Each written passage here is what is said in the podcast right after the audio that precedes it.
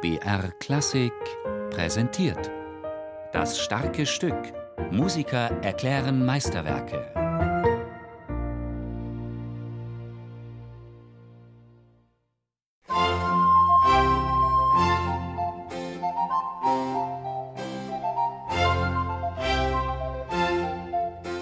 Gemeinsam ist ihnen nur der Name des Komponisten.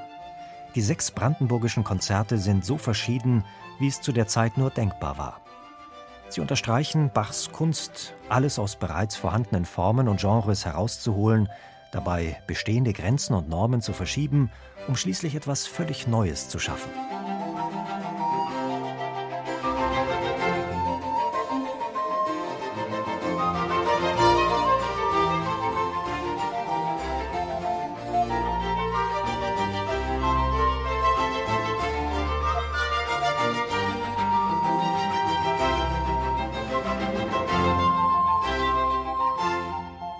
Bach hat ja viel experimentiert, also gerade die brandenburgischen Konzerte sind ja sowas von bunt und farbig.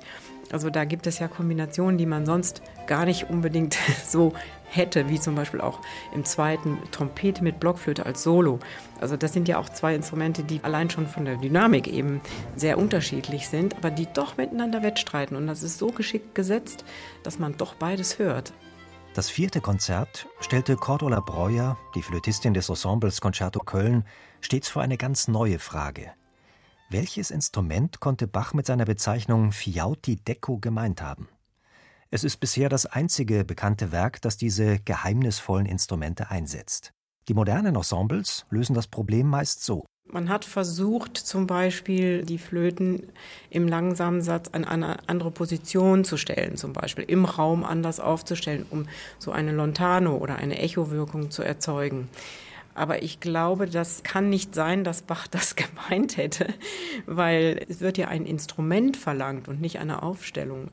Cordula Breuer ließ es nicht ruhen. Sie suchte in Archiven nach Beschreibungen und kennt dieses Instrument nicht. Es gibt auch kein Instrument, was man sich wirklich anschauen könnte. Es gibt einfach kein Originalinstrument. Es gibt allerdings Beschreibungen, England und auch aus Frankreich, von Flötenbauern und auch von Theoretikern, die dieses Instrument beschreiben. Also ein Instrument mit einer starken Seite, einer forte Seite und einer Piano-Seite. Und das ist im Prinzip ein Instrument, was aber aus zwei Röhren besteht. Man kann ja auf einer normal gestimmten Blockflöte nicht wirklich Dynamik machen, sondern das Labium bzw. der Windkanal geben einem die Tonhöhe vor. Und wir sind dann auf die Idee gekommen, erstmal zwei Flöten nebeneinander zu halten. Also was würde das überhaupt bringen? Und das ist natürlich ein riesiger Abstand. Man kann das fast gar nicht greifen. Und so habe ich mit Andreas Schöni, dem Flötenbauer aus der Schweiz, der uns diese Instrumente mitentwickelt hat, eben einen Typus gefunden, der an eine Doppelflöte aus der Renaissancezeit erinnert. Und daraufhin haben wir so quasi zwei gleiche Flöten nebeneinander gesetzt, aber in einem Korpus.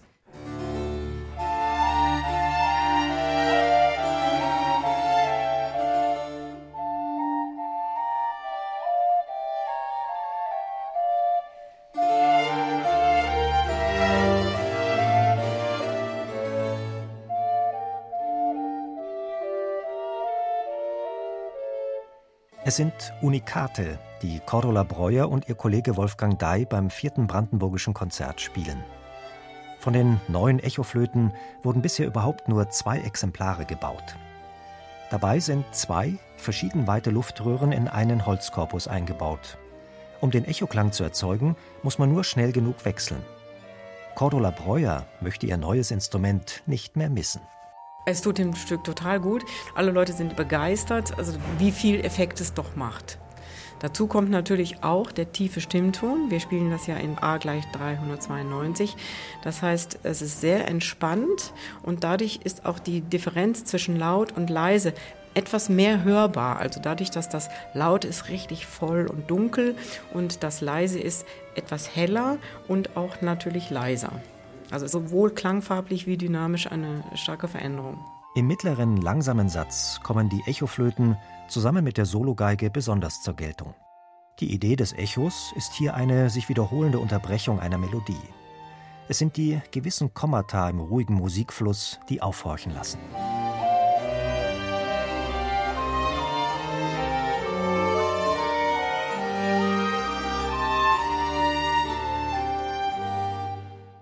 Die tiefere, sogenannte französische Stimmung kommt vor allem im letzten Satz den Musikern entgegen.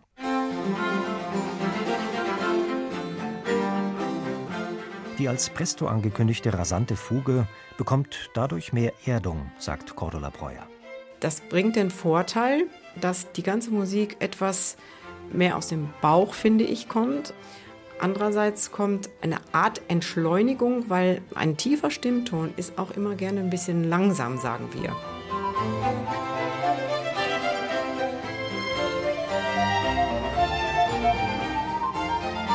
Er hat auch etwas mehr Widerstand.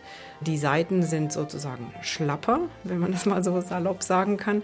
Und auch der Ansatzpunkt für den Bogen ist, glaube ich, ganz anders. Ich bin jetzt kein Streicher, aber ich fühle, dass das ganz anders ist, wie das im höheren Stimmton ist. Und das kommt der Musik, weil die Musik ist ja sehr virtuos, das kommt der Musik sehr zugute.